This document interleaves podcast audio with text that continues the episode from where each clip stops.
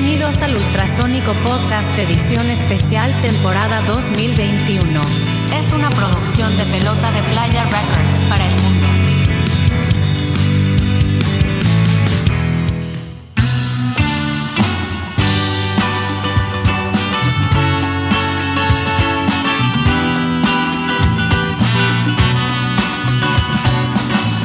Bienvenidos al podcast número 53 del Ultrasónico Podcast. Salud, muchachada. Ya. ¿Qué, Ea. ¿Qué pasó?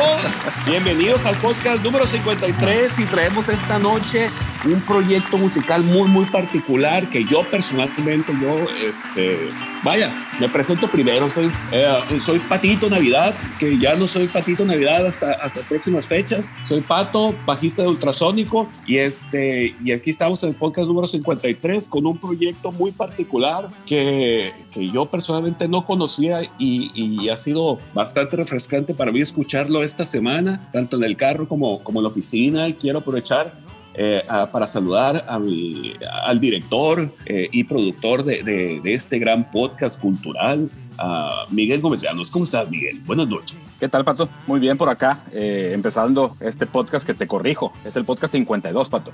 52. 52 apenas. Ah, es verdad, cabrón. Oye, pues, ya uno semanal, mira, se puede aventar uno cada dominguito antes de cuando vayan a misa, se lo llevan en los audífonos y 52 dominguitos, lo que dura la misa, su podcast, cabrón, a toda madre. Ya nomás siguen a la demás gente, paran, se paran, se sientan, paran, se sientan, saludito y vamos para afuera, rock and roll, que también es una religión. Totalmente, Pato, totalmente, Pato. Y oye, en, en, esta noche de hoy tenemos un, un, unos invitados siempre especiales, siempre nuestros invitados son especiales. El talento, la, la calidad de la propuesta, así se los van a hacer ver a, a quien nos escucha. Y esta noche tenemos a Born Global, y nos acompañan Erwin Rodríguez y Fernando Franco, que los invito a que se presenten porque recordemos que este es un podcast de audio, entonces para que, Correcto. para que digan que, pues, quién es cada quien, para que la gente sí. empiece a ubicar sus voces ahorita que empezamos a platicar sobre su proyecto. Adelante, bienvenidos. Bueno, pues voy a empezar yo. Eh, ¿Qué tal? Mi nombre es Erwin Rodríguez y soy integrante de Born Global. Soy el, el guitarrista y miembro fundador de la banda. Vámonos. Excelente. ¿Qué tal? Buenas tardes. Eh, gracias por la invitación. Yo soy Fernando Franco. Este, qué chido estar aquí con ustedes. Soy bajista en la banda y también soy miembro fundador, igual que Erwin. Órale. Excelente, bienvenidos a ambos. Bienvenido Erwin, bienvenido Fernando. Eh, ahí platicando en, por el WhatsApp cuando hice contacto con Erwin, pues me, me comentaba que, que, la banda, aunque pues tiene una, una alineación, digamos, de, de, muchos más músicos, está basado en ustedes dos como, que, como iniciadores del proyecto. Eh, también pues en, revisando sus redes, pues ya vi que la, la banda empieza desde, desde 2015 y manejan una variedad de géneros que, que, pues para no decirlo yo y que lo digan mejor ustedes, platíquenos de, esas, de ese inicio de este proyecto, de, de, de, qué se trata su proyecto, de todos estos géneros que manejan. Yo creo que va a ser bien atractivo para la gente que nos escucha conocer esta propuesta que ustedes manejan con tanto género que echa el mano para, para presentar su música. Adelante, ¿quién nos quiere platicar cómo empezó Born Global? Adelante, Fer. Él, él fue el que me invitó. Órale. Bueno, pues este, sí, como comentas, hace, hace más o menos cinco años que empezamos con este proyecto. No empezó siendo un proyecto como es hoy, empezó como, como muchos otros proyectos, este, simplemente por, por la pasión por la música. Este, pues nos empezamos a reunir eh, Erwin, Ernesto Peralta y yo en mi casa, en un estudio casero. Y la realidad es que ambos, eh, tanto Erwin como yo, y bueno, Ernesto también en su momento, ya habíamos tenido otros proyectos musicales, ¿no? Eh, nació de, vamos a decir así como de, de traer a la mesa canciones que no tenían un género. Creo que de ahí, de ahí surgió esta, este experimento, ¿no? Canciones que no tenían un género. Eh, de, decíamos al principio, pues tú tráete una rola, yo voy a traer otra y, y como que al principio hasta nos costaba por ahí soltar y compartir, pero, pero este, se fue dando y la verdad es que yo creo que esta mezcla o este, como esta fusión que ahorita, ahorita mencionabas, se dio principalmente pues por la variedad de, de influencias que tenemos, ¿no? Yo ahorita le voy a dar eh, a Erwin la palabra para que también platique un poco de sus influencias. En mi caso, yo pues he pertenecido a diferentes bandas locales, también una que otra por ahí en, Mazatlán, que vienen desde el reggae, ska y, este, hasta mucho más pesado cuando estaba mucho, hace 15 años, por así este, decirlo. Y, y, luego, este, pues empecé a, a, experimentar un poquito también con la tecnología, ¿no? A, a, géneros ya más electrónicos. Por ahí, por decir algunos nombres, este, tenía, eh, pues eh, fui fundador de un grupo que se llamaba Los Surfos aquí en Culiacán, que pues tocábamos reggae, ska, un poquito hasta de, de hip hop por ahí, casi tres años. Eh, muchas experiencias y muchas satisfacciones con esa banda, que nos fogueó a, a muchos de los que pertenecimos a esa a esa banda y yo me fui a vivir a Mazatlán, este, además de otros, otros experimentos musicales que hice con otros eh, compañeros, pero en Mazatlán también aprendí mucho con el uso de la tecnología en una banda que se llamaba Eléctrico Revolver, con Julio Recinos, eh, Luis Gámez, Cristian este, Cristian Bravo, que son pues músicos consolidados que pues yo en esa época estaba mucho más chico y, pues aprendía todos los días con ellos. Yo creo que en mi caso así se dio tanto la llegada a Born Global como esta mezcla de influencias ¿no? de, la que, de la que les hablábamos hace un momento. Órale, muy interesante. Erwin. Órale, eh, pues mm, sí, o sea, nada más complementar lo que dijo Fer, eh, en el sentido de que inició realmente sin, sin, sin ningún tipo de, de, objetivo el, grupo. Era nada más eh, divertirnos, eh, como pasar el fin de semana. O sea, yo sí me acuerdo literalmente que salía de la chamba y decía, o sea, mi, mi como que lo, lo, el, digamos el clímax, el, plato fuerte del, del fin de semana iba a ser ir y llevar los instrumentos, estar ahí, cotorrear.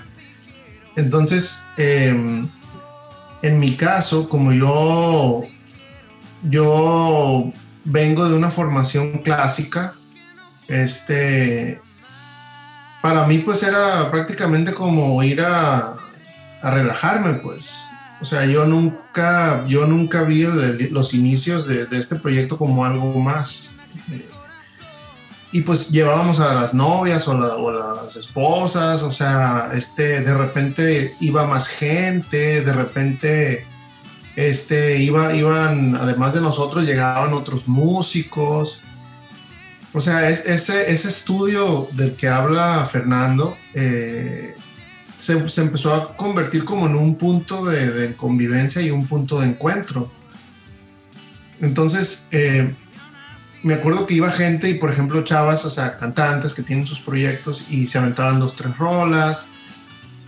Nos poníamos a improvisar, o sea, improvisábamos mucho, ¿no? O sea, cada quien con sus recursos, ¿no? Yo pues más con el rollo de la guitarra clásica y con un poco de jazz, que, que como muy, muy, muy, muy poco recursos del jazz, pero que me funcionaban, digamos, como para pasar el rato, ¿no? y y este y de repente sacaban no sé algún instrumento no tan común y, pues ahí no le, íbamos metiendo sabor al asunto no entonces yo eso es a mí lo que más me fue prendiendo del, proyecto. O sea sinceramente eh, como esa esa convivencia que se fue gestando alrededor de, estar ahí tocando y obviamente pues había que, que la cerveza que, que el vinito que la tertulia, ¿no? O sea, y a mí, este, lo que me fue encendiendo la chispa de, de, hacer algo más fue que la gente empezó a decir, oye, está muy buena esa rola.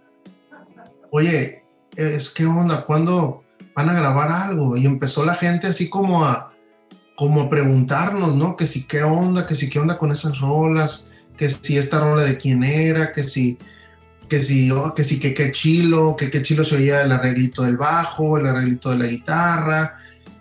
Este, un, elemento que ustedes pueden escuchar en nuestra música es, es que tenemos siempre eh, a un metal o a un, a un viento o, aliento.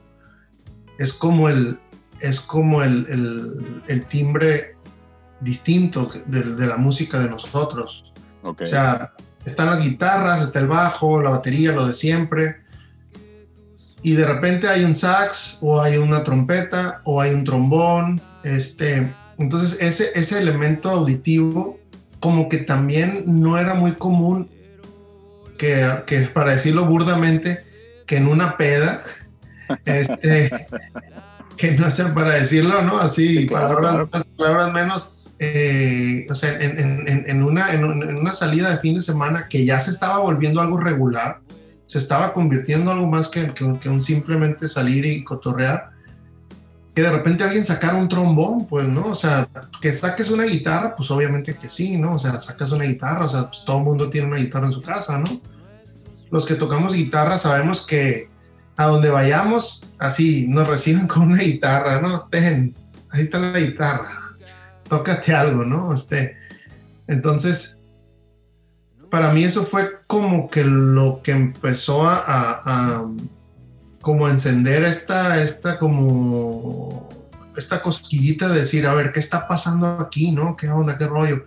Y nos empezamos a poner más en serio, ¿no? A ver, bueno, hay que definir el arreglo, ¿no? A ver, a ver bueno, ¿sabes qué? Esto, em, ya esto se me hace mucho, esto, a ver, entonces empezamos también a, a depurar así los arreglos y, este, y, y, había canciones que nos gustaban algunos más que otros, ¿no? O sea, a mí me gustaba una de un compañero, a otro compañero le gustaba una de mis rolas, y cada quien, uno notaba cómo el otro disfrutaba tu rola, ¿no? Y, y, pues eso también no es muy común, ¿no? O sea, casi siempre uno disfruta su rola, ¿no? Y, los demás la tocan y ya, pues, pero ver que otro güey disfruta tu canción, o sea, y, y entonces cuando participa se da, o sea, se entrega a la rola y todo esto, pues fue lo que a mí como que me fue como despertando, porque como yo venía del mundo clásico, realmente yo literalmente corté de tajo con, con todo lo, alternativo, con todo lo,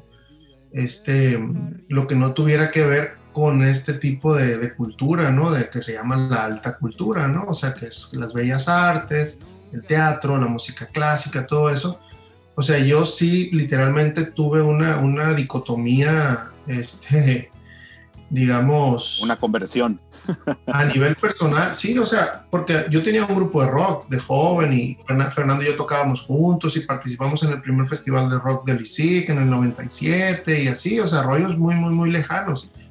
Pero yo vendí todo mi equipo, o sea, yo vendí mis, mis guitarras eléctricas, vendí mis amplificadores, vendí todo, o sea, yo me deshice de todo porque se me, se me hacía muy complejo de pronto todo este tema de andar jalando cables, todo este tema de andar cargando amplis, todo este tema de, de, de, de que la guitarra, por ejemplo, no tiene fin, es un pedal, es otro pedal, es otro pedal, es una pedalera, es un en la computadora, en esto, en lo otro, o sea, y la guitarra clásica es una guitarra que traes y llevas y no ocupas más, o sea, llegas a tocar y llegas con la guitarra, o sea, oiga, ¿qué vas a ocupar? Un micrófono.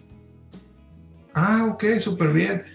Vas a tocar con una banda y no, que el backline, que los de estos, mándame tu rider, mándame tu... Entonces, el hecho de que me, me reencontrara con esta faceta mía de compositor de música popular, y que lo hiciéramos como en un ambiente de mucha diversión. Aparte, bueno, ustedes sabrán que conforme uno se dedica a la chamba y empiezas, porque incluso siendo músico, se puede volver una rutina bastante monótona, pues ir a dar clases, aunque, sea, aunque seas músico, estás dando clases de música y estás viendo lo mismo y todo, y, estás repitiendo las, las, las partituras, las piezas, explicando la técnica y llega un momento donde tú sales de, trabajar y no quieres saber nada de música. Totalmente. Yo dejé de ir al Teatro Pablo de Villavicencio porque yo ya no quería escuchar ni una nota más. Pues. Correcto. Entonces, sí, en una rutina donde te atrapa el trabajo, que, que, la música se convierte en esa parte en, en algunos momentos, ¿no? Es inevitable si te dedicas a eso.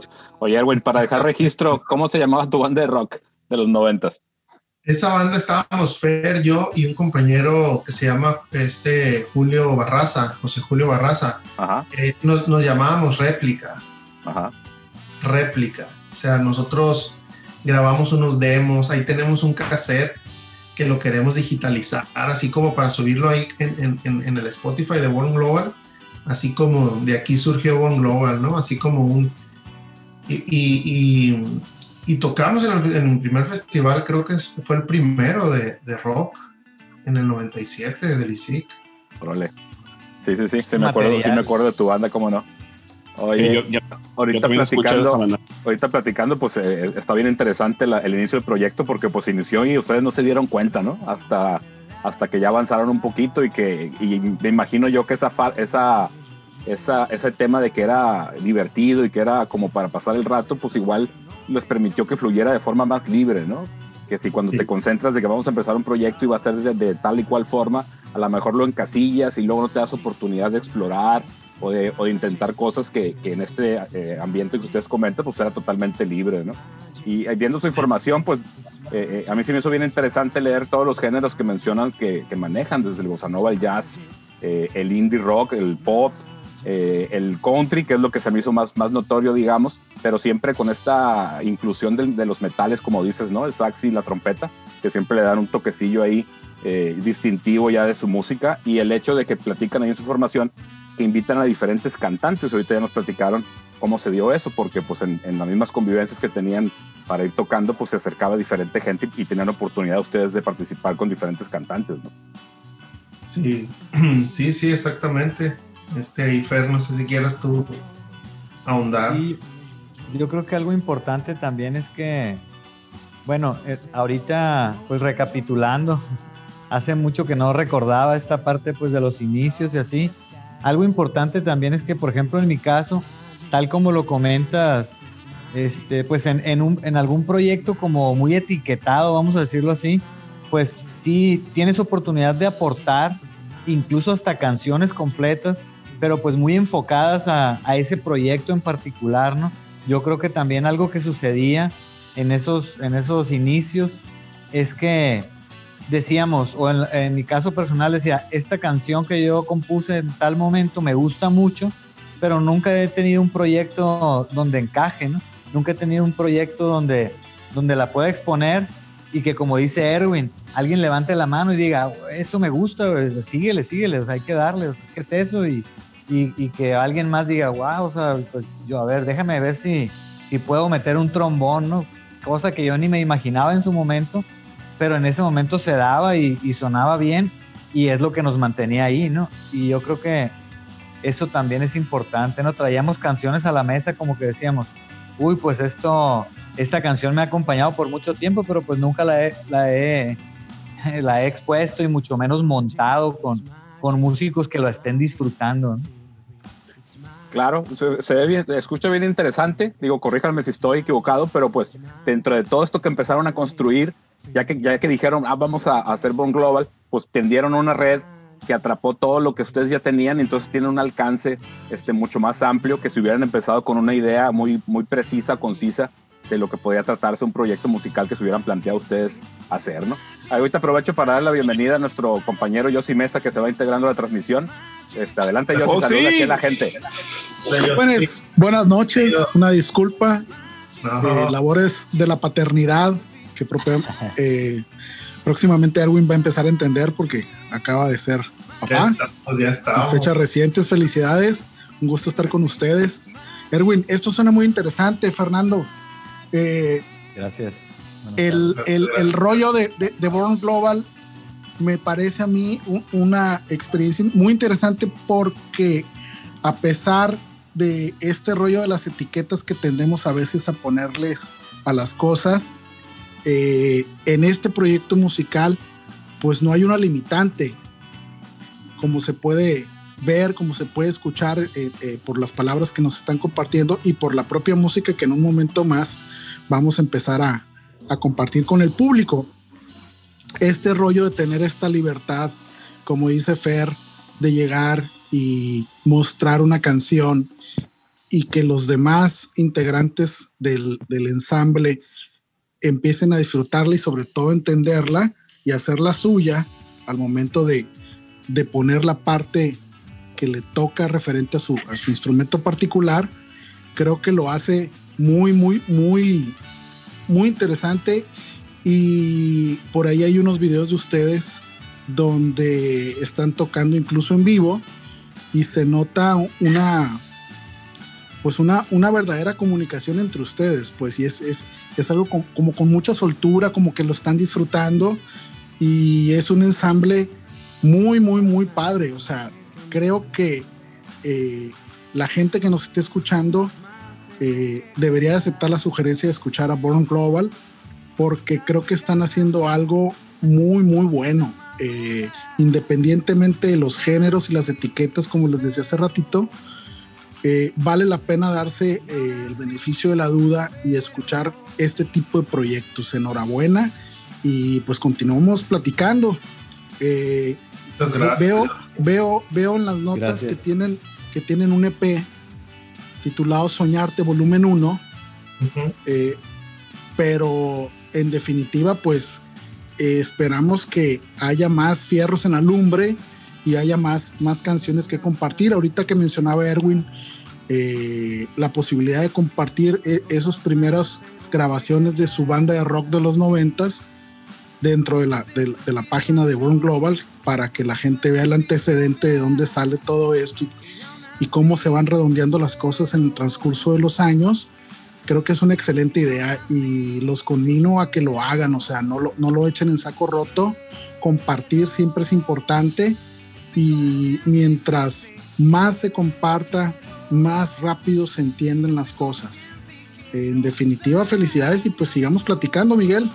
¿Qué sigue? Así es, este, estamos platicando que, que, la base del proyecto son Erwin y Fernando, ellos fueron los iniciadores y se empezó a sumar toda esta gente en su información tienen una alineación. ¿Es una alineación fija eh, o, va variando? Depende de, de, oportunidad de tocar con cierta gente o cómo manejan esa parte de, estar conformados con una alineación, eh, digamos, de, que cubre todos los eh, instrumentos de una banda. Pues mira, no, es, no es fija la alineación. En un, en, un, inicio éramos, éramos tres, tres integrantes al momento de, de que el vocalista emprende otro, otro, otro camino, otros proyectos, incluso se muda de ciudad, nosotros nos encontramos en esa disyuntiva de decir cómo podemos seguir y que tenga sentido. Sí, ¿por qué? Porque eh, evidentemente en el primer disco este, hay un cantante y normalmente lo que sucede con los grupos de, música popular es que la gente identifica al cantante, ¿no? E incluso la voz del cantante. Eh, nosotros, bueno, al menos yo como que volteé un poquito así como alrededor y dije, bueno, hay grupos que no tienen cantante, ¿no? Sí existen. Este, por ejemplo, Daft Punk es un grupo que no tiene cantante. Este, o que puede tener diferentes tipos de cantantes o, que no hay una cara que, que, identifica quién es el cantante del grupo, ¿no? Este, escuchas una voz, claro. escuchas una voz, pero no hay así literalmente un cantante. Entonces, nosotros como que empezamos un poquito, como dices tú, eh, las mismas dinámicas de inicio de, de Born Global, como que las fuimos desarrollando en, la siguiente toma de decisión. Born Global paró un año entero. Born Global 2018 fue un año en el que pues no, realmente no sabíamos si iba a dar para, para más, ¿no? Como, como dice Yossi, sí había fierros en la lumbre. Porque pues imagínate, empezamos en el 2015, el disco que ustedes escucharon se grabó en el 2016, pero salió hasta el 2019, porque incluso ese proceso de lanzar ese disco, bueno, tuvo que ver con acuerdos que tuvimos que hacer con todas las partes involucradas, ¿no? Entonces, este, creo que a partir de que decidimos ser un proyecto oficial, este, nos lo tomamos con mucha seriedad nos lo tomamos con un montonal de seriedad. O sea, eh, Fernando viene de, un ambiente laboral empresarial eh, este, fuerte, exitoso, de, viajar de manera internacional. Eh, y yo por mi parte algo muy similar, pero en la, en la música clásica. Entonces, este, pues digamos que traíamos como que las bases, ¿no? ni siquiera era Born Global, pero lo que estábamos haciendo inició como un juego, ¿no? Y eso fue, digamos, la, la, la semilla que permitió que Born Global no se tambaleara en, ese, en esa transición. Oye, Edwin, fíjate, ahorita que estás platicando de esto y, me, surge esta dudita. ¿Desde un principio este proyecto tenía la etiqueta y el nombre de Born Global o, o el nombre lo terminaron escogiendo casi casi ya para entrar a grabar? Sí, no, el nombre, el nombre fue surgiendo sobre la, sobre la, sobre la marcha. De repente soltábamos ideas, soltábamos esto, lo otro, aquí y allá, y sin comprender completamente las dimensiones del nombre que estábamos eligiendo, fue el, que, más, el, que más nos hizo sentido. Y, hoy, y, hoy, en día, este, el otro día eh, me encontré con Polo, este, Polo Carrillo, este, pues aquí pionero, este, papá de los pollitos aquí en Sinaloa. Este, y estamos hablando de la situación que estamos viviendo y de las, de las nuevas oportunidades que se están dando, sin desviarme mucho de la pregunta anterior. Este, eh, y me dijo, pues ahí está, me dijo, Born Global. O sea, así me dijo, estamos viviendo una etapa Born Global. O sea, ahorita nos podemos vincular con músicos de cualquier parte del mundo. Lo hacemos a través de las, de las tecnologías. Este, ya no hay esa, esa, esa aldea global de la que en algún punto se hablaba como de manera muy teórica, que parecía como una cuestión de libros nada más, ¿no? O sea, cuando Culiacán va, va alguien, no sé, de Rusia, va a saber dónde se encuentra esta ciudad, y sin embargo, pues Culiacán es una de las ciudades más famosas del mundo.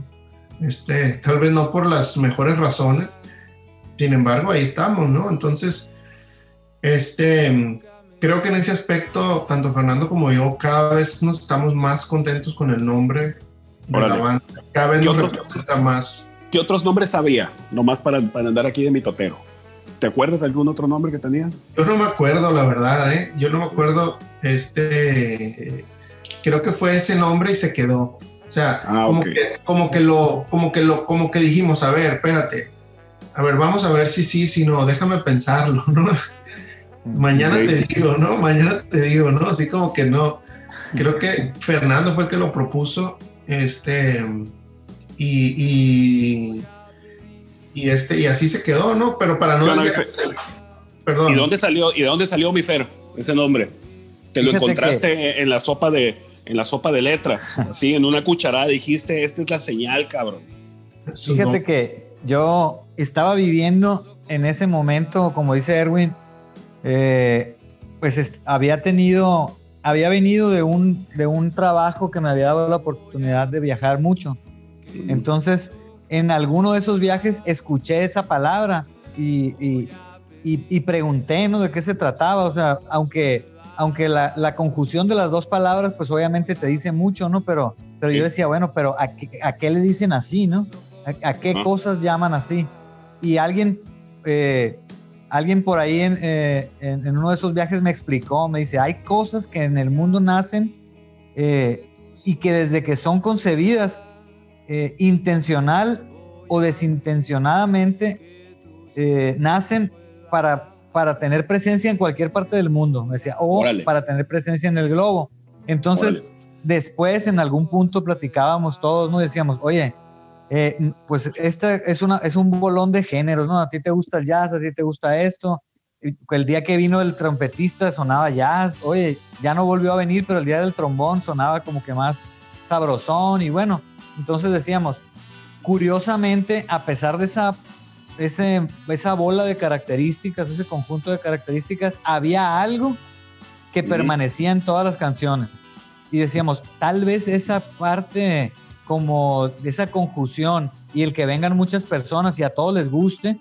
Y eh, eh, pues, aparte, en algún momento venían gente de muchos, de formación de muchos géneros, e incluso en algún momento tocó un trompetista con nosotros, un jazzista de, de nacionalidad, nacionalidad americana. Entonces, como que decíamos, esto suena, suena global, ¿no? Y, y yo lo solté así nada más y creo que lo entendieron bien, Erwin y, los compañeros en ese momento. Nos gustó, pero no fue hasta más adelante como que ya dijimos, oye, ¿te acuerdas de Bon Global? Creo que eso es, ¿no? O sea, Bon Global vamos Órale. dándole y, y que se quede, ¿no? Y así, y nos gustó y lo, lo adoptamos. Órale, tiene mucho sentido. Dijo sí. Pues creo que después de este gran capítulo de introducción de lo que es este proyecto Culichi Born Global, será un buen momento para pasar al primer tema musical de la noche. Eh, Erwin Fer, ¿cuál tema desean que se comparta con el público que va a escuchar este programa? Como primera entrega en este ultrasónico podcast de Born Global. Pues yo creo que, yo creo que la, la canción que ahorita estamos promocionando y que nos representa bastante es Vuelvan. Es una canción que, que está ahorita, acabamos de sacar video, este, está en YouTube, está, está ahí como Born Global Music oficial, ahí está el, el- ahí colgamos el video, tiene apenas, creo que tiene como un mes que lo colgamos ahí el video. Y, pues yo los invitamos a que escuchen esa rola, Vuelvan. Muy bien, pu- pues esto es prácticamente un tema de reciente exposición, reciente estreno. Esto es Vuelvan con nuestros invitados de esta noche, Born Global. Regresamos.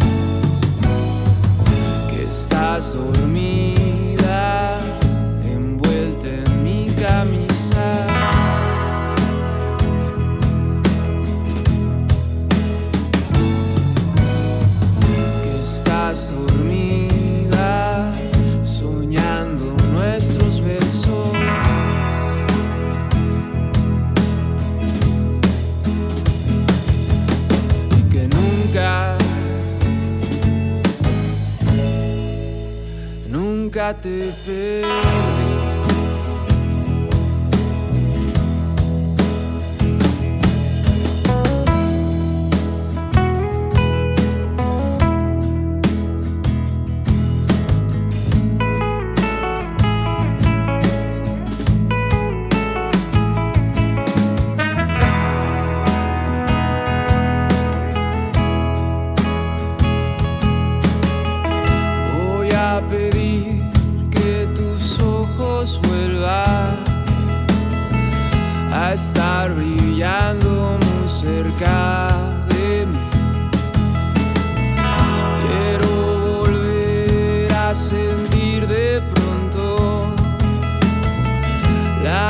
Entera tu respiración estás dormida, envuelta en mi camisa.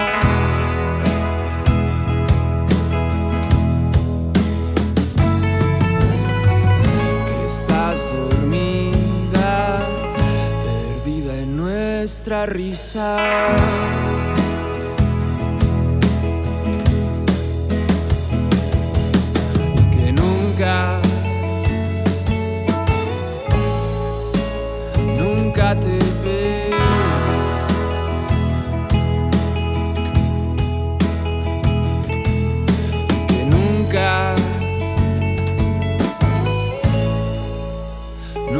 me feel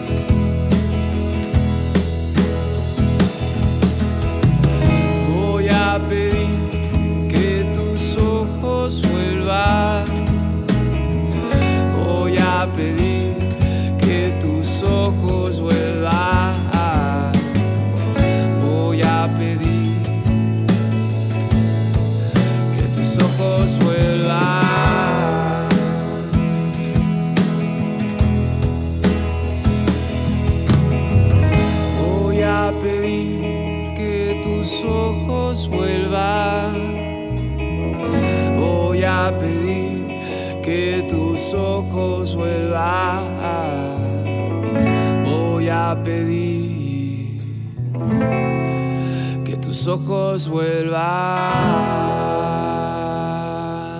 Ok, esto fue Vuelvan, de nuestros invitados de esta noche, Born Global, eh, quienes nos han compartido ya la información adecuada para que incluso puedan ver el video de este tema con el que ellos ahorita particularmente están promoviendo su trabajo.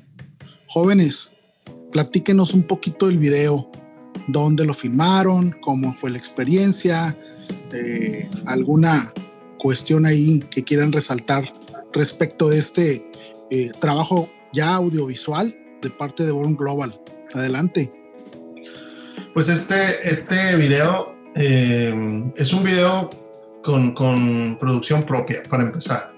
Este es, es desde, la, desde el guion hasta la, toda la cuestión de, preproducción, todo. Y esa parte que, que, muy, muy pocas veces se habla de eso, casi siempre se habla como de la parte artística, ¿no? Y quizá Fer pueda hablar más de eso. Pero a mí sí me gustaría resaltar en esta, en esta primera parte que, el, que, que fue un, un esfuerzo que nosotros hicimos de decir, bueno, actualmente es muy caro producirse, ¿no? Uh -huh. es, es, es, es, costoso y no podemos, como dicen luego, este, poner todos los huevos en una sola canasta, ¿no? O sea, tenemos que encontrar la forma de, de producirnos tomando en cuenta nuestros, nuestros recursos y nuestras posibilidades para que eso no no nos, no nos después, este, no se nos vuelva en contra, pues, ¿no? Como un elemento de, de, de estrés, de presión dentro del grupo. Y empezamos como a, a, a, sondear, ¿no? Empezamos a sondear las, las productoras locales que más o menos manejan, digamos, eh, una, una, una, estética que, que, para nosotros era importante tener, ¿no? Este, y, y finalmente yo había trabajado con, con un, un, videasta local que se llama Pablo Carrillo. En un video que hicimos en, en, en mi estudio de grabación, este, ahí, entró Boy para un artista, este, una chava. Entonces, le hicimos un video como, como yo también, como tratando en, en su momento, este, Pablo como no se dedicaba exclusivamente a lo musical, me dijo, no, pues órale, vamos, vamos haciéndolo.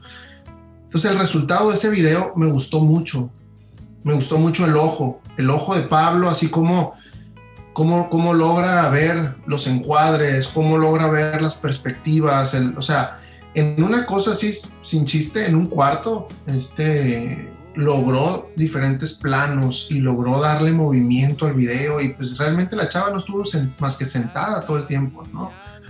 Entonces, esa idea, esa idea visual este, que, que Pablo tuvo a mí como que, como que me quedó resonando en la cabeza y platicamos Fer y yo, yo le dije, ¿sabes qué? Mira, chécate este video, lo hizo él, podemos hablar con él y ver si podemos este, con, con un presupuesto a lo mejor más, este, digamos, más sencillo, ¿no? O sea, que no, que no sea algo, digamos, a nivel súper profesional, pero que, que, esté bien hecho. Y finalmente, pues nos empezamos a reunir, o sea, para cuando se, se grabó ese video, nosotros teníamos un año, pasado yo creo del año, que habíamos hablado con la modelo, que habíamos empezado a hablar con Pablo, el que nos habíamos sentado a decir, a rebotar ideas, este, entonces como que todo eso, nosotros también nos fuimos dando cuenta que no es bueno dejar las cosas ahí, eh, guardadas, después de que la llevas a un cierto nivel, por ejemplo en este caso el disco que sacamos en Spotify, que estuvo guardado, ahora estaba sucediendo algo similar con el video, entonces nos organizamos y dijimos, bueno, tenemos que ser autogestivos, tenemos que autoproducirnos, tenemos que, quizá no sea el video más, más, o sea, perfecto del mundo, pero va a ser padre tener una experiencia que nos permita seguir haciéndolo, porque a lo mejor podíamos pagar un video de 20 mil pesos, pero ya no íbamos a volver a hacer otro en 10 años, ¿no? Entonces, este, te digo, esa parte para mí del video fue muy, muy gratificante, o sea, ver la locación, se grabó en Altata, ¿no? En una casa este, particular que hay en Altata, ¿no? Que nos prestaron. Este, hubo personas cercanas a nosotros que se encargaron de la logística, de los alimentos, este, se consiguieron, por ejemplo, la combi que sale, se consiguió, este, una, una, una alumna mía, que, que soy profesor de inglés, que estudia artes escénicas, sale en el video como amiga de la protagonista. Entonces, todo este tipo de cositas que a lo mejor alguien ve un video y puede decir, ah, me gusta, no me gusta. Está bien, se vale, ¿no? O sea, mm, mm, mm, es parte de, ¿no? Pero todo lo que involucró realizar el video y todo lo que para nosotros representa a nivel de satisfacción como, como artistas, como creadores, vaya, este, y, como productores en este caso, ¿no? Que ya te sitúas como productor, son cositas que sí te, te, dan, te dan mucho aliento, te dan, te dan mucha, mucha, mucha motivación, o sea, para hacerlo ya independientemente, por ejemplo, ahorita creo que va como en 520, 515 por ahí, personas que lo han visto, ¿no? Producciones. Ajá, vistas, reproducciones yo creo que un artista, no sé, del, mainstream diría, nadie me ha visto, ¿no? Pero para un artista local, si yo puedo meter 500 personas a un evento mío, Simón. es un éxito. Sí, claro. Definitivo.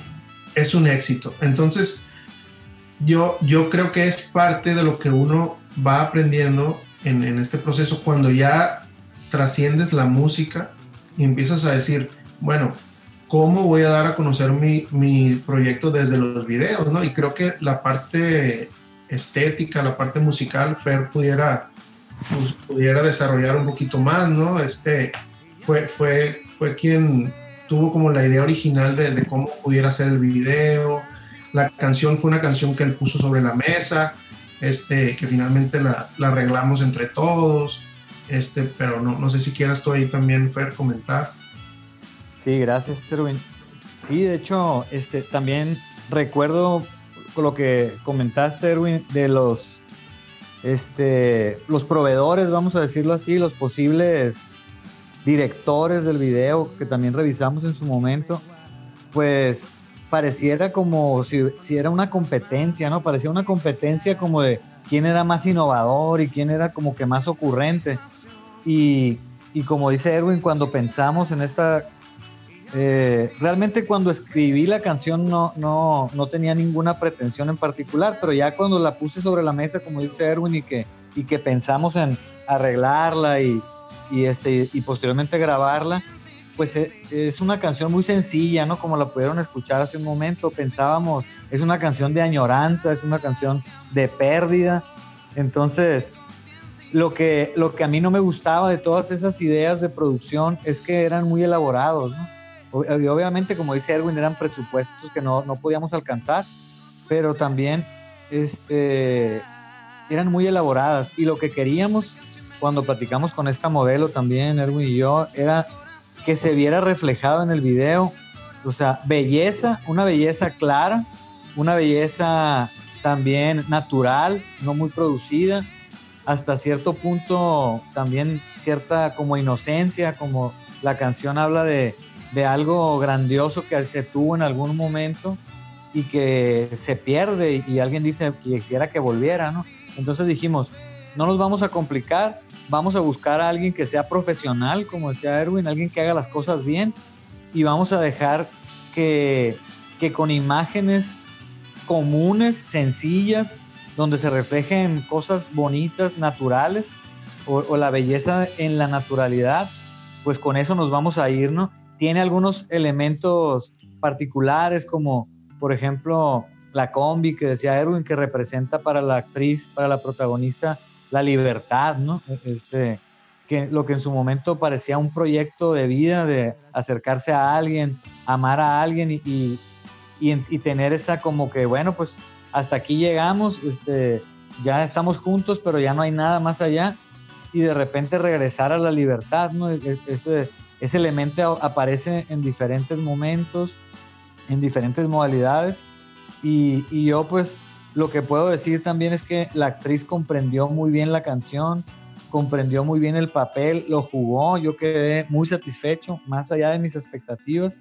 Este, pues obviamente yo nunca había este, escrito un guion para un video, yo nunca había hecho este, todos estos, como toda la planeación y, eh, para, para verlo reflejado al final en un, en un producto que, que, pues nos gustó mucho y, y al verlo ya las primeras borradores de la edición y ver cómo verdaderamente se reflejaban los momentos de tristeza, los momentos de pérdida, luego regresar a la libertad, a la alegría, no hombre, pues yo me sentía este, todo un productor de cine, ¿no? Y, todos estábamos bien contentos actuando en el video. No queríamos ser los protagonistas, lo teníamos claro.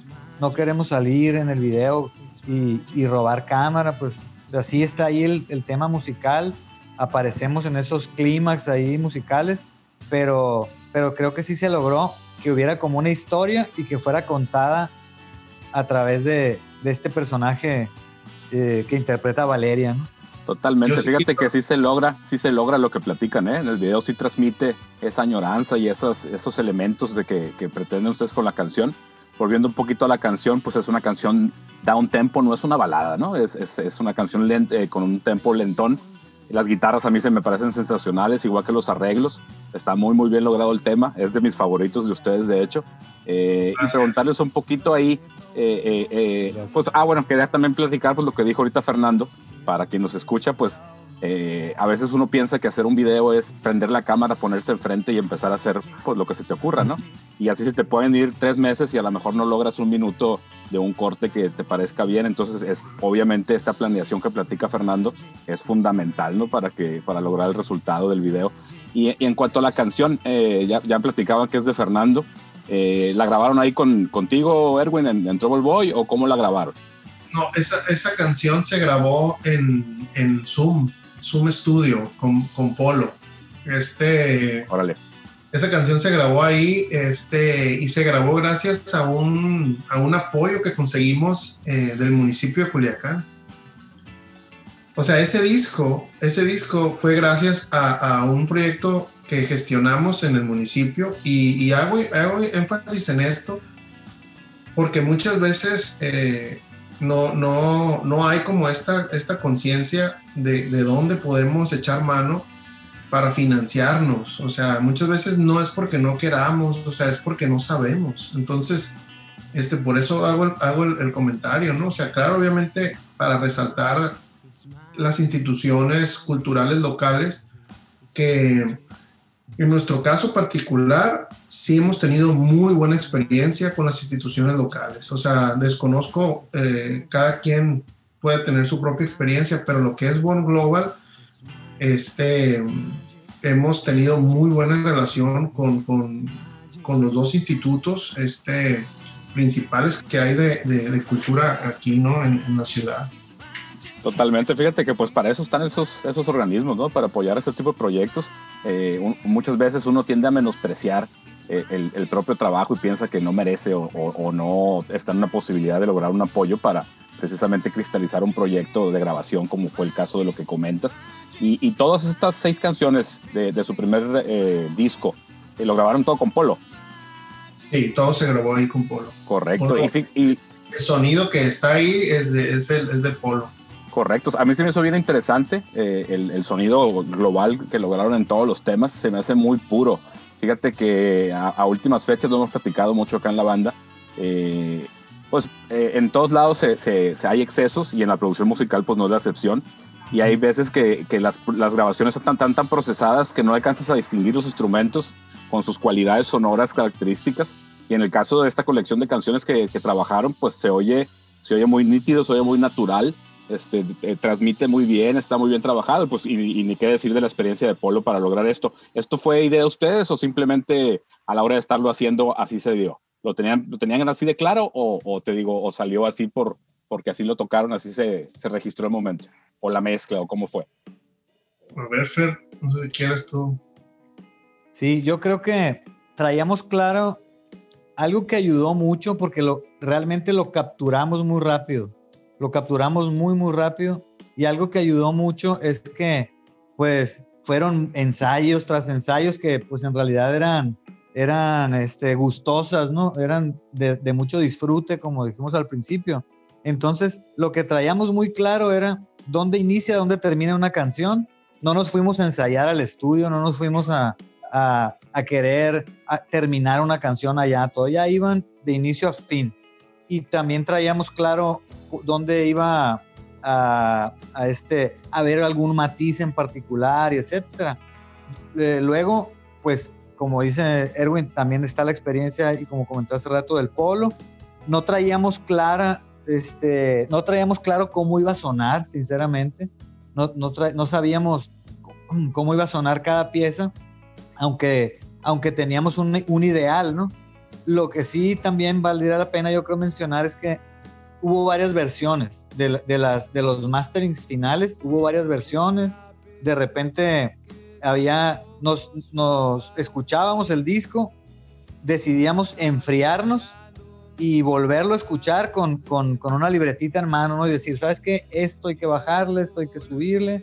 Aquí queríamos que sonara de esta manera, pero a lo mejor no se lo transmitimos correctamente al polo y bueno, íbamos y el polo lo, lo volvía a meter a la licuadora.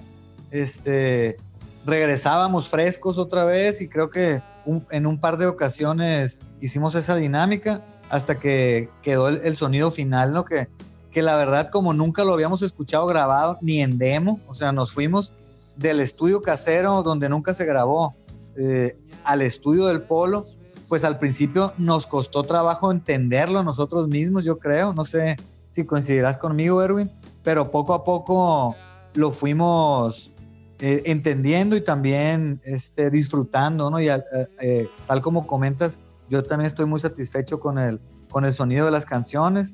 Me gustan mucho y, y este, y superaron mis expectativas por todo. ¿no? Perfectamente, de eso se trata esto, yo creo, esos disfrutes. Oigan, ¿y el, el Polo eh, fungió como productor de alguna forma o simplemente participó ahí registrándolos y, y, mostrándoles algunas cosas y ustedes, como comentan, pues tuvieran los, las pinceladas finales? Pues mira, eh, en algunas canciones se involucró más como productor y en otras más como ingeniero. Por ejemplo, en la canción de Vuelvan, eh, en la parte del solo, hay unas notas que parecen como si fueran un, unas teclas. Son unas, sí, sí, sí. son unas notitas que se oyen pam, pam, así como muy de fondo. Y, y, ese, ese tipo de sugerencias, así muy, muy, muy puntuales, o sea, no, no, no creas que nos decía, ya escuché tu rola, tú lo que tienes que hacer es esto, ¿no? O sea, de repente so- sobre la marcha decíamos, ¿sabes qué? En esta parte como que no, no, no estamos convencidos. Y él pues nos hacía ciertas sugerencias, nos decía, a ver, ¿por qué no pruebas, por ejemplo, tocar las notas de color, ¿no? Entonces, a ver, ok, son estos acordes, aquí están las notas de color, nosotros tocamos muchos acordes con extensiones, muchos acordes con tensiones de séptima, de novena, de oncena, o sea, es una, es una característica de nuestra música. Y, y entonces jugando con eso, logramos ese sonido. Él después lo, vaya, lo mezcló para que sonara como si fuera un teclado. Suena como un tecladito, ¿no? Pero en realidad es, es la guitarra, ¿no? Otra cosa que recuerdo muy puntual de, del, proceso, cuando estábamos grabando los solos, el del solo de bienvenida y el solo de vuelvan, este, yo no tenía los solos todavía. Como nosotros, como nosotros improvisamos siempre, en cada ensayo había un solo nuevo. En cada ensayo había un solo diferente. Entonces, como dice Fer, nos pasamos de, repetir y repetir y repetir las rolas y tener ciertos arreglos ya medio definidos, pero no estaba todo definido. O sea, por ejemplo, te digo, mis solos, yo no los tenía los que son solos, o sea, por ejemplo, el de Bienvenida y el de Vuelvan, los otros son más bien arreglos, ¿no? Este, entonces, me acuerdo que justamente yo estaba yendo a clases con Polo de jazz, este, y, y- habíamos estado viendo algunas cuestiones de escalas, ¿no? Es que la, de la escala, la, la pentatónica mayor, que, que la escala china, la escala no sé qué, y así, ¿no? Y le dije, ¿qué podemos hacer ahí? Le dije yo, en ese, en ese solo. Y me dijo, prueba con esta escala, me dijo, ¿no? O sea, una pentatónica mayor. Al final de cuentas, no sé si, si, salió de la pentatónica mayor, pero yo empecé a jugar con esos sonidos. Y, como en las clases de, de, de polo veíamos principios de improvisación, así como, bueno, un- una improvisación pues tiene que tener como que un cierto desarrollo, no puedes nomás agarrarte como loco tocando notas, tiene que tener como una idea que, se, que tenga un clímax y que se, que se concluya, ¿no? Así casi casi como si estuvieras escribiendo un ensayo, ¿no? Un mini ensayito, pero musical.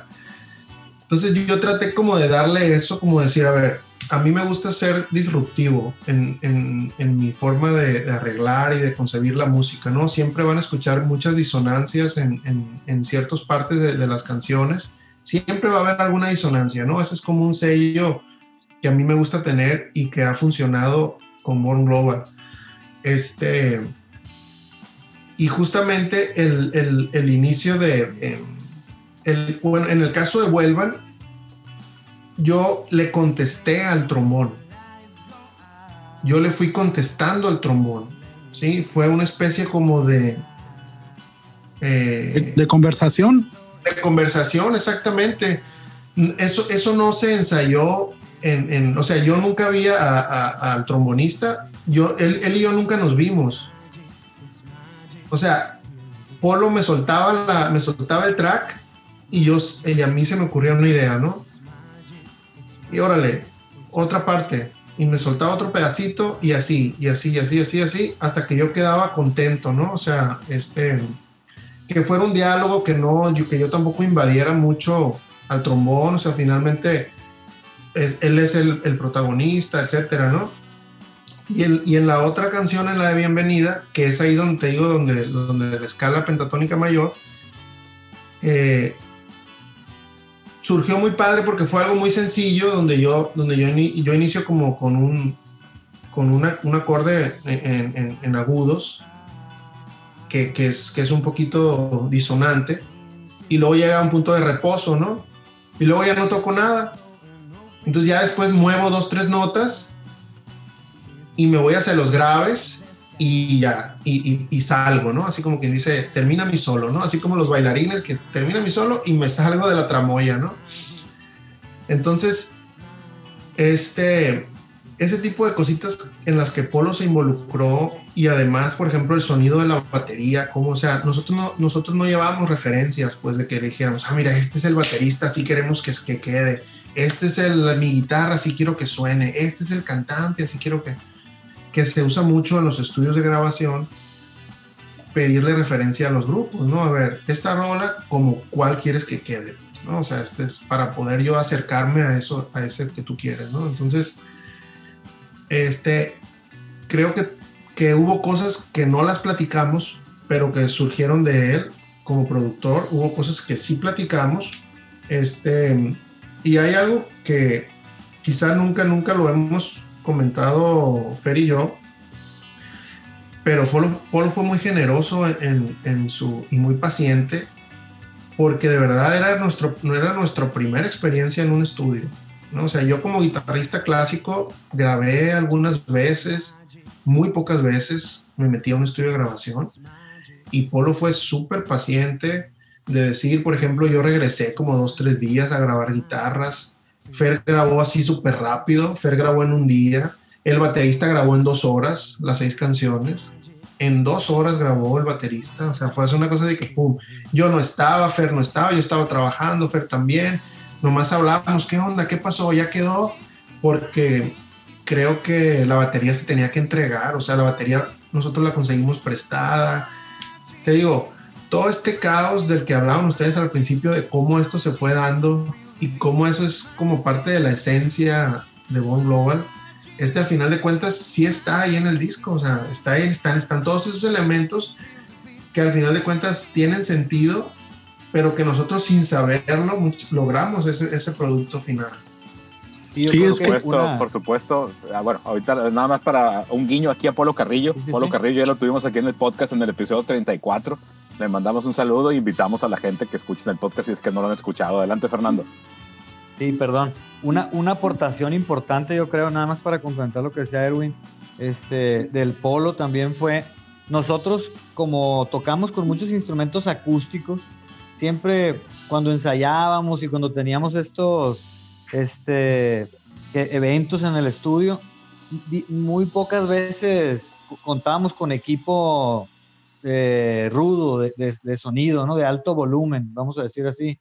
Entonces, pues acostumbrábamos también en ocasiones a darle escobillas al baterista para que tocara más suave y aparte como que encajaba un poquito con ciertos estilos de bossa, de jazz, etcétera una, una aportación que yo recuerdo mucho del polo y que creo que también fue crucial en el sonido, en el resultado final, es que pues nosotros invitamos a Henry Paredes, que es un baterista muy poderoso, un, muy buen baterista, de, que, tiene su proyecto en el, en el Triángulo. Entonces, este, pues lo, lo, limitamos hasta cierto punto, ¿no? Porque decíamos, en estas canciones vas a tocar con escobillas.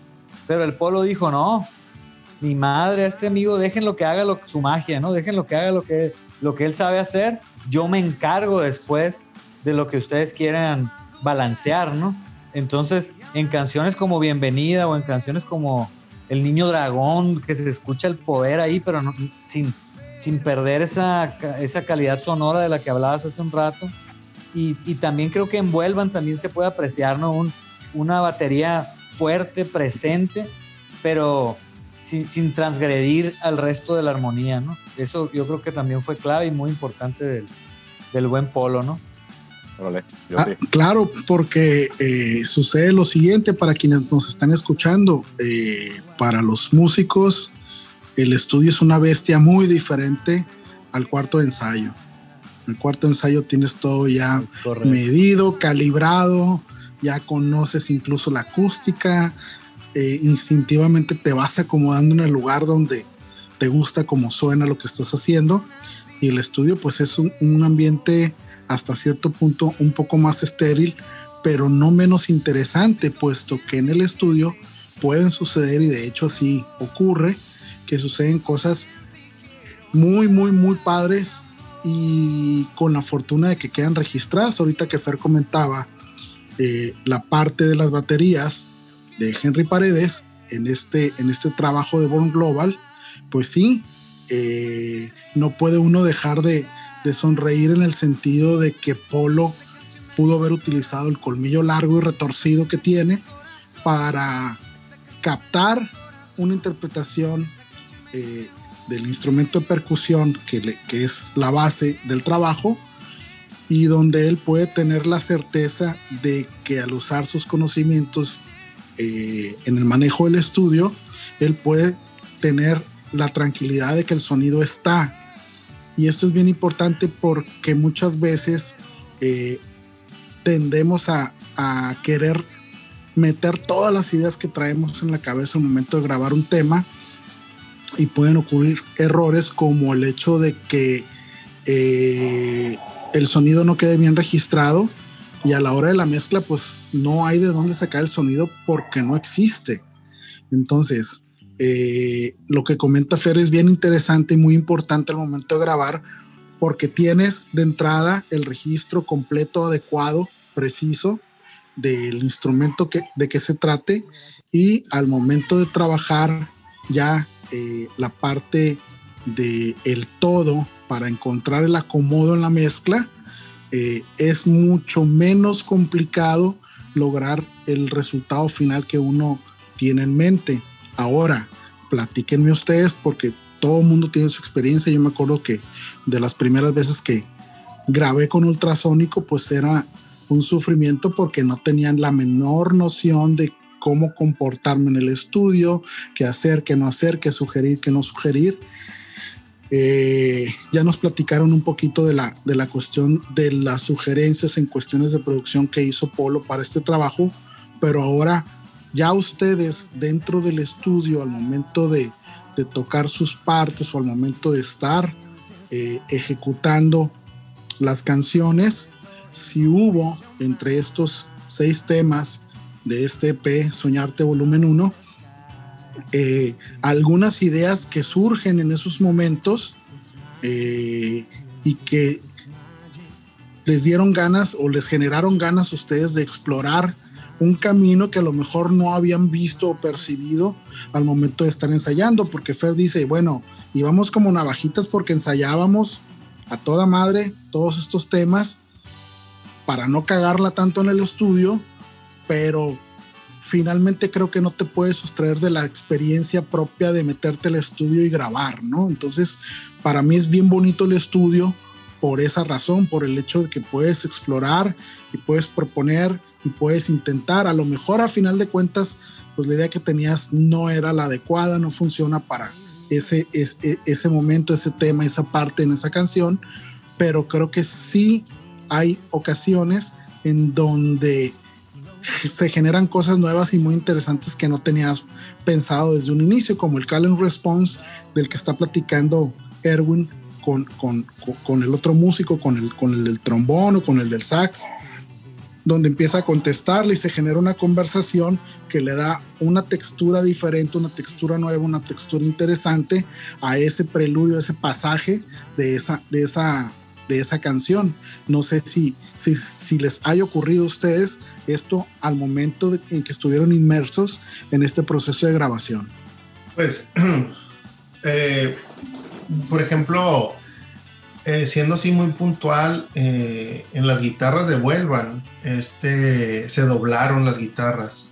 O sea, como yo, como yo no, no uso efectos, o sea, no, ustedes lo notaron, notarán en el disco. Creo que hay un, nada más un riff amplificado en todo el disco, ¿no? Este, perdón, distorsionado. Todo lo demás son guitarras dobladas, este, cuestiones a lo mejor ya del, polo que él a lo mejor lo, puso un poquito más que estuviera más brillante, ¿no? Cuestiones de ecualización, cuestiones así. Pero sí, sí recuerdo, por ejemplo, eh, en el intro de Vuelvan, este, que yo me sentí mucho más cómodo. El hecho de que me sentía muy desnudo si nada más hubiéramos dejado una sola guitarra. Porque normalmente cuando yo he visto que los guitarristas que dominan todo ese rollo de los efectos tocan cosas muy sencillas y se escuchan muy, muy grandes, se, escuchan delays y se escuchan cosas así. Entonces como yo no domino esa, esa parte del, digamos, aún, este, yo decía, bueno, ¿cómo puedo lograr eso sin saber hacer eso, no? Entonces ahí, por ejemplo, la experiencia del estudio fue como, a ver, déjame volver a grabar otra, otra guitarra. Entonces yo grabé una guitarra y grabé otra. Este, y eso se hizo en muchas partes de todo el disco. En muchas partes de todo el disco yo, yo toco la misma guitarra varias veces.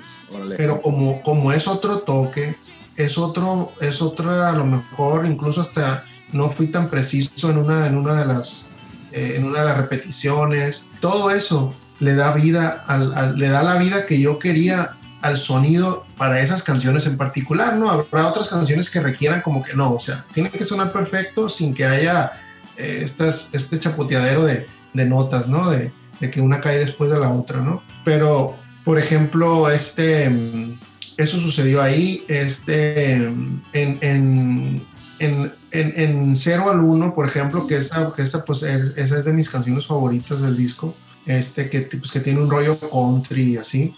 Este, el intro, habíamos estado negociando, ¿no? El, el- el- en- en- entre nosotros, ¿no? O sea, tenía un intro más largo, ¿no? Pero es que mira, que esto, que no, que hay que hacerlo más simple, que está muy largo, que esto, que lo otro, lo, lo que sucede siempre, ¿no?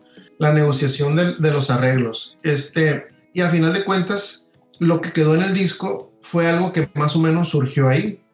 Entonces no me acuerdo cuántas tomas hicimos, pero eso, eso así como quedó con las veces, en el tiempo que cayó, cuando yo decidí hacer el arpegio, todo eso, todo eso sucedió ahí, ¿no? Entonces sí, sí me quedaron cosas gratificantes, por ejemplo la canción de, de Yes I Know, que esa es, que esa es como si fuera como, yo, yo quise hacer como un efecto de banjo en la guitarra, este, y, y este, pero quedaba como muy vacía, pues. Entonces ya habíamos platicado qué podíamos hacer, entonces yo ahí solté unos acordes en cada tiempo fuerte. Yo ahí sol- soltaba un acorde como para que le diera un poquito de, De textura. de textura, ¿no? O sea, que no quedara nada más como que la, la- la guitarra acústica siempre haciendo el ritmo, el ritmo, el ritmo, el ritmo, mi guitarra haciendo un arreglo de banjo y qué más hay, o sea, en qué, re- en qué reposa todo eso, ¿no? Entonces, yo, eh, otra cosa, por ejemplo, que probé, que me gustó mucho, este, grabamos con un amplificador del polo, como dice Fer, o sea,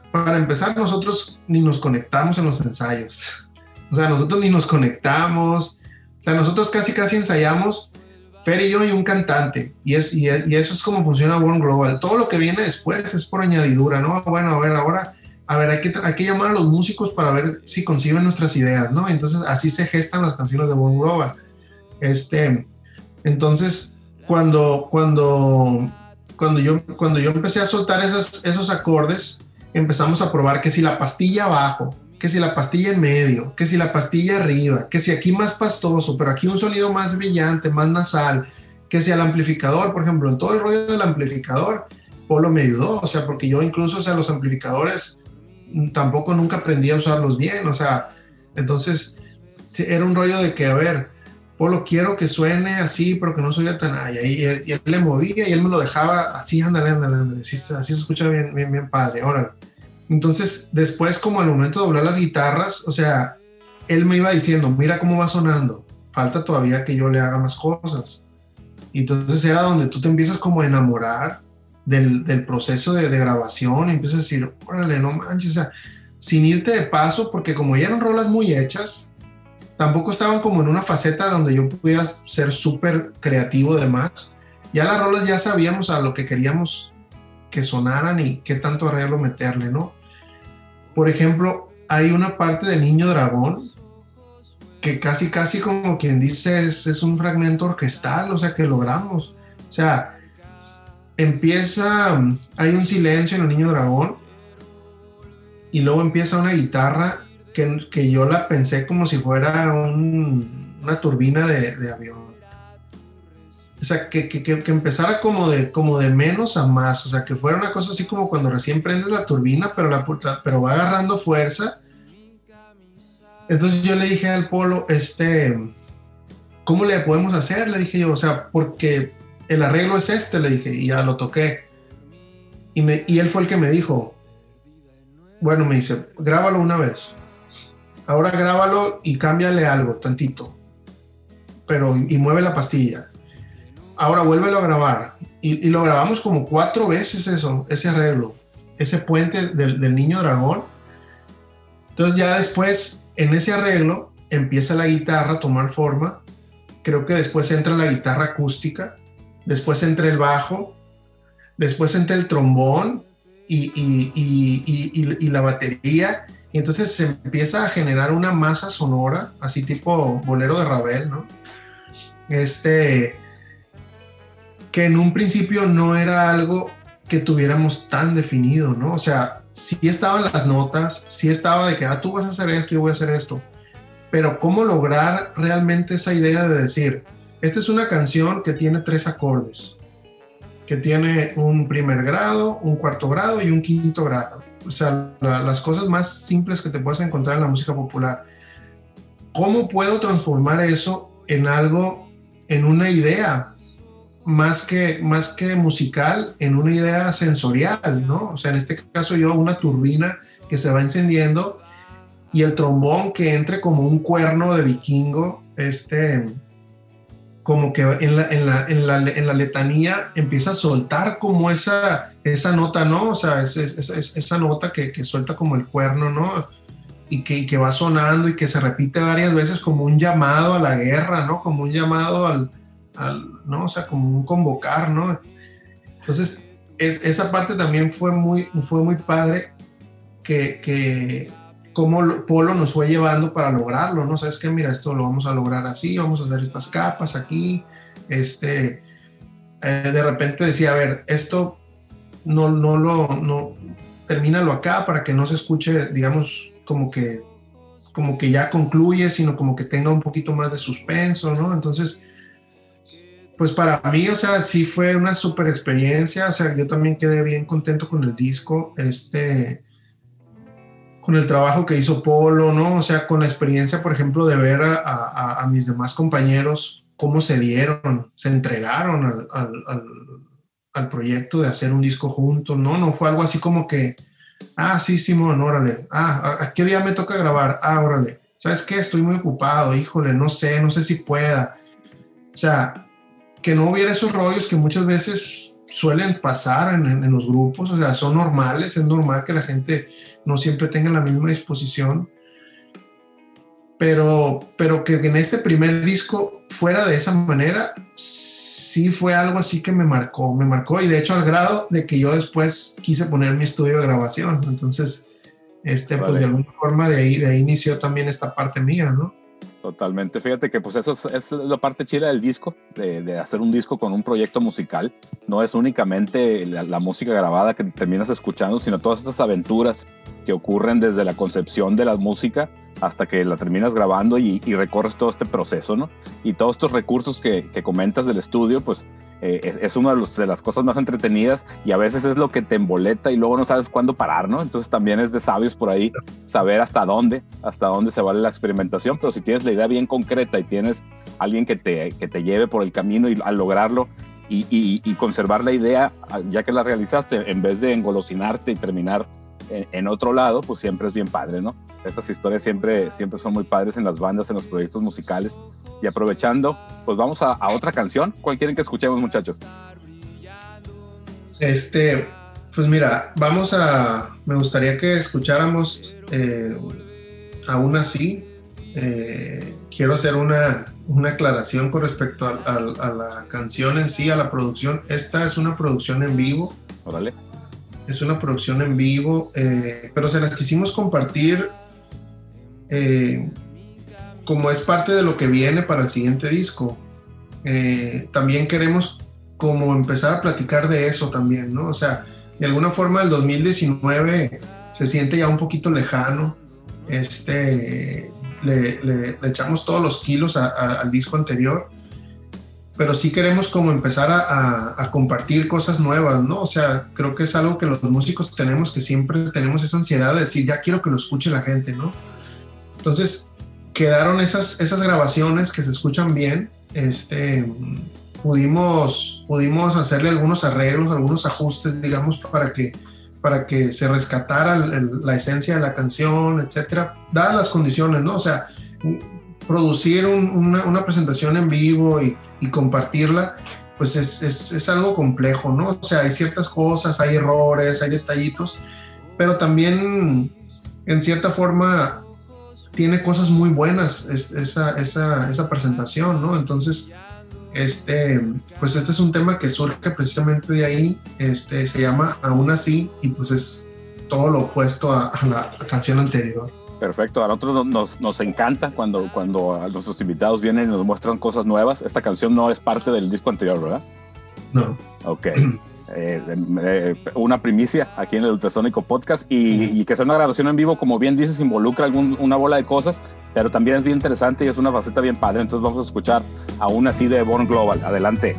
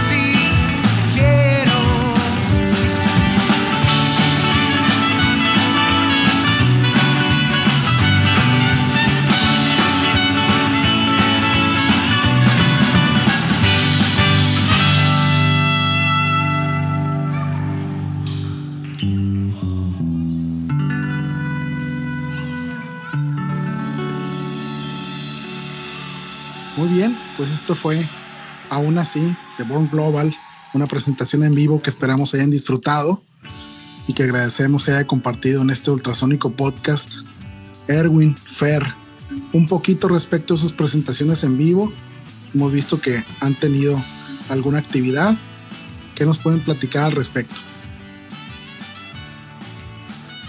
Bueno, eh, platicaba hace un rato, Erwin, acerca de una pausa que tuvimos, ¿no? Una pausa obligada y, y, pues quizá no tan voluntaria, que tiene que ver más con una como nueva alineación que se dio y reajustes en el, en, el proyecto y etcétera. Entonces, a partir de ahí, creo que hasta ese momento, cuando estuvimos también grabando el disco, teníamos, aceptábamos, déjenme decirlo así, muchas tocadas, muchos conciertos y, y este, incluso buscábamos nosotros, ¿no? Como presentarnos más y así.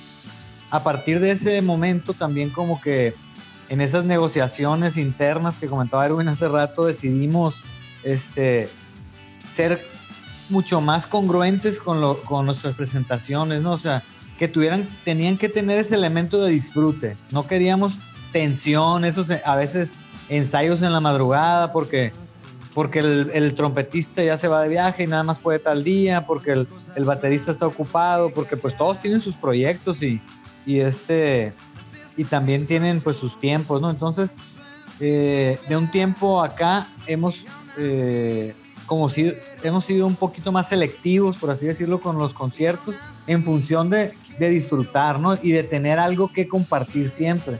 O sea, no queremos como que ir siempre a tocar con las mismas canciones y etcétera. Como que nosotros vamos midiendo en qué, en qué momento ya es hora de, de volvernos a presentar y todo esto. Entonces, eh, pues hemos tenido unos conciertos últimamente que hemos disfrutado mucho, el Ochito que decían este, hace rato. Este, tocamos en su momento en el Centenario, que está padrísimo. Yo nunca, nunca había estado ahí, o sea, una acústica muy padre. Eh, me gustó mucho también esa presentación y así. Este, también en algún momento dijimos, queremos tocar en el MIA.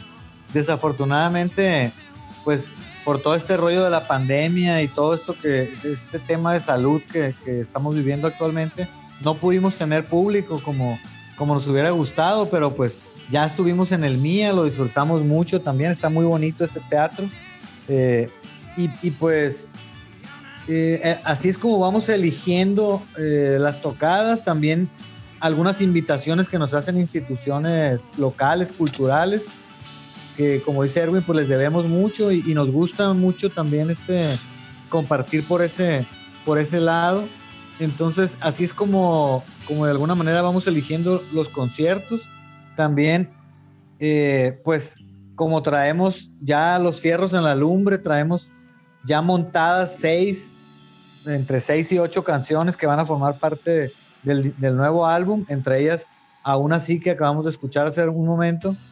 Este, pues ahorita estamos como que teniendo un poquito más de actividad también, ¿no? Que queremos irles mostrando, irles enseñando este, el nuevo contenido del disco y también eh, creo que también hasta lo hemos planeado en función también de las características de cada canción, ¿no? Este, por ejemplo, hay una canción que se llama Magic que va a estar en el siguiente disco y que decimos, no, puede, no nos puede pasar esta Semana Santa sin que grabemos esa canción y la podamos ya, ya regalársela ¿no? al público porque, porque es una canción mucho más bailable, mucho, mucho más de, de cualquiera de las otras canciones, este, con elementos más, más atrevidos en función de lo que veníamos haciendo en los estudios, ¿no? Siempre ha sido todo el rollo de improvisar, pero ahora creo que el estilo estuvo como, mucho más definido y, y así es como, como vamos eligiendo nuestros conciertos. Este, tenemos unos por ahí en puerta, yo creo que Erwin trae mucho más claridad de la agenda y también eh, pues ahorita mucho enfoque en la grabación y en la producción del nuevo disco. Este, este nuevo disco, de donde va a estar incluido estos temas que estás mencionando, ¿lo están grabando en Trouble Boy o en dónde? Sí, este, el nuevo material se está haciendo toda la parte de grabación y preproducción se está haciendo aquí en, en, en Trouble Boy, Trouble Boy Studio.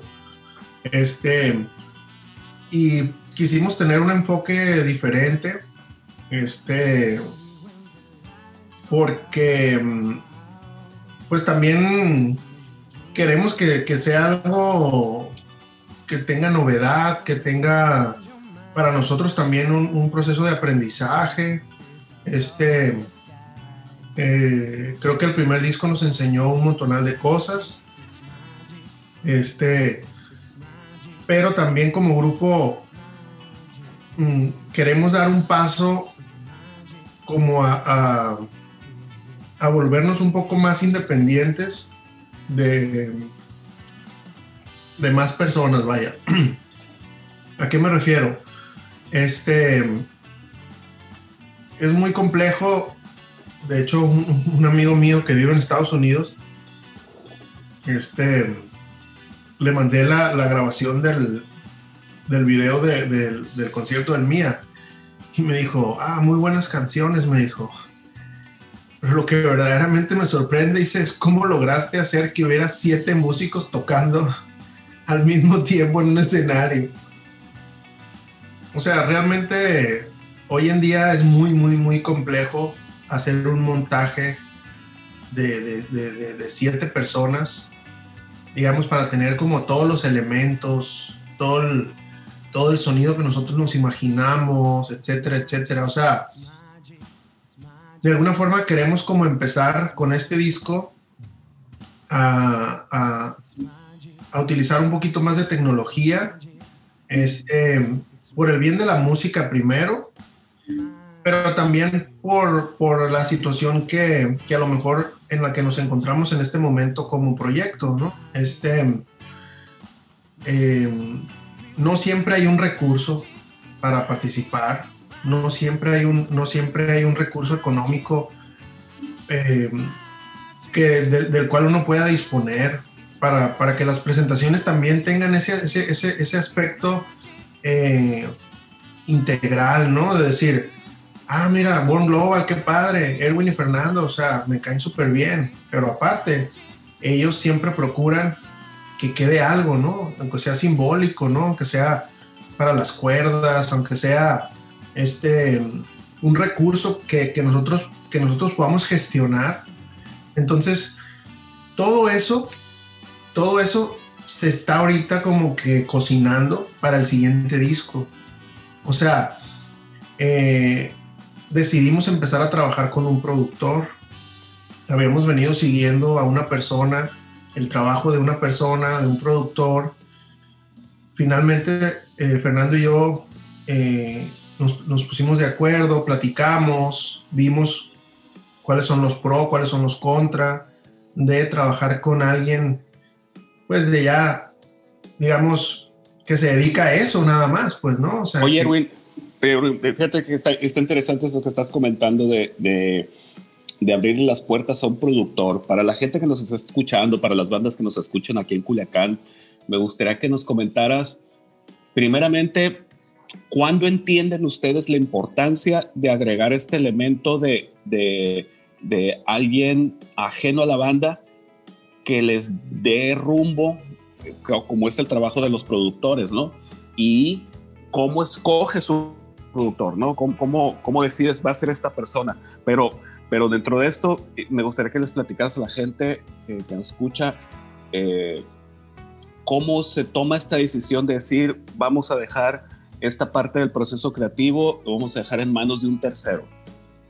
Bueno, mira, este, salvo lo que pueda aportar Fer ahorita en, en un momento, este, eh, para el primer disco, creo que nosotros eh, explotamos muchísimas capacidades y habilidades, ¿no?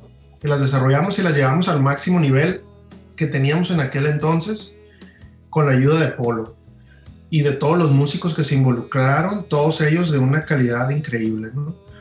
Entonces ahora nos encontramos en otra situación, ahora, ahora somos Fer y yo y tenemos que tomar una decisión sobre canciones, sobre eh, cantantes, sobre elementos de las canciones. Entonces, eh, ten- tenemos una idea de, de- de- de un sonido eh, y sí, y sí nos damos cuenta que, que las grandes bandas que han trascendido musicalmente, todas tienen un productor.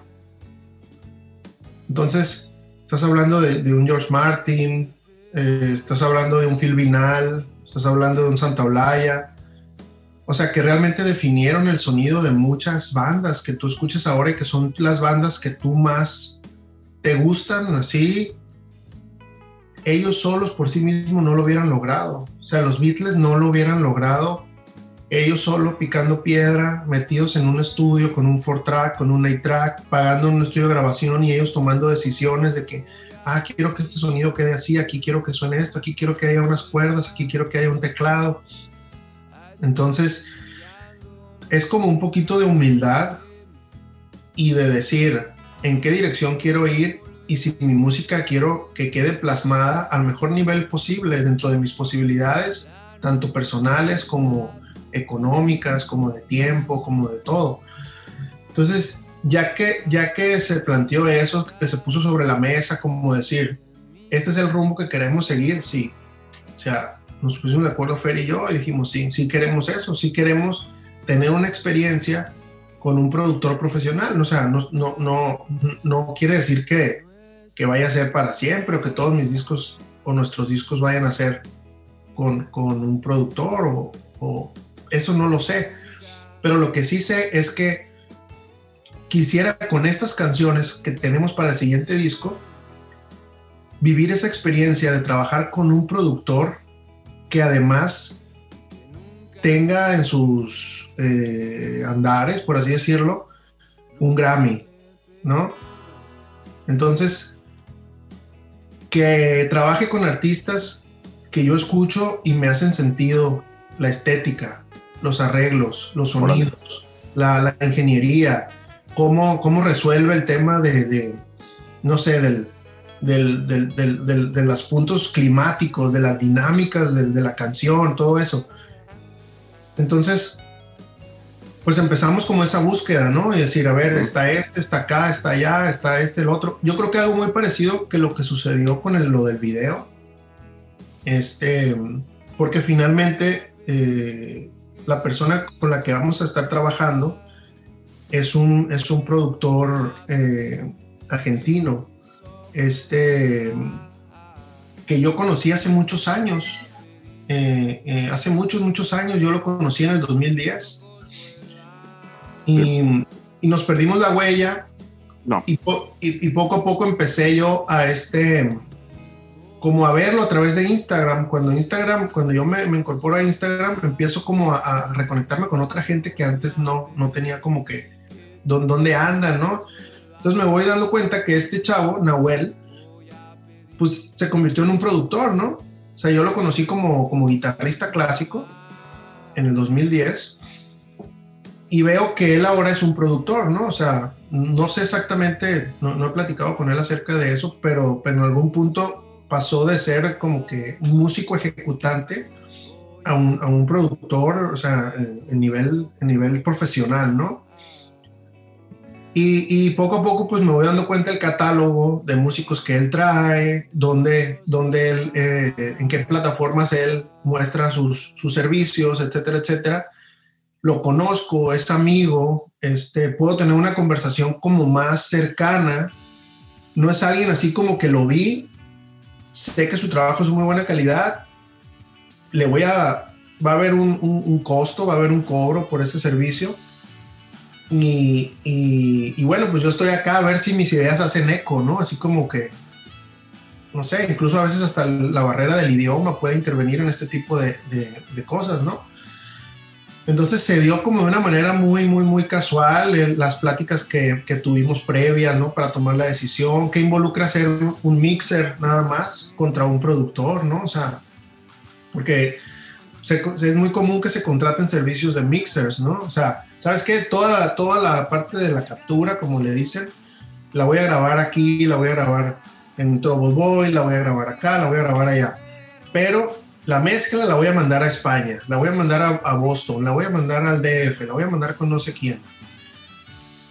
Eso es una forma de hacerlo, ¿no? Entonces, pero como que en, en cierta manera, este sentimos, ¿no? Como cómo podemos elevarlo al siguiente nivel, ¿no? O sea, donde ya la canción se trascienda, pues, ya, ya se está haciendo las cosas en función de la canción, no de mi, de mi idea, no de, no, no, no de mis, eh, no, de mis ideas o de mis aspiraciones personales, sino ya alguien con muchísima experiencia me está diciendo, oye, ¿sabes qué? Tu tema siento que va por acá, siento que va por allá, siento que pudiera con esto pudiera mejorarse de esta o de otra manera, ¿no? Entonces, eh, pues es así como estamos pensando el siguiente disco, ¿no? Entonces, ahorita apenas estamos en, la fase de grabación, o sea, apenas grabamos baterías, grabamos trompetas, incluso en eso se está volviendo una experiencia muy gratificante, ¿no? Que, nos, que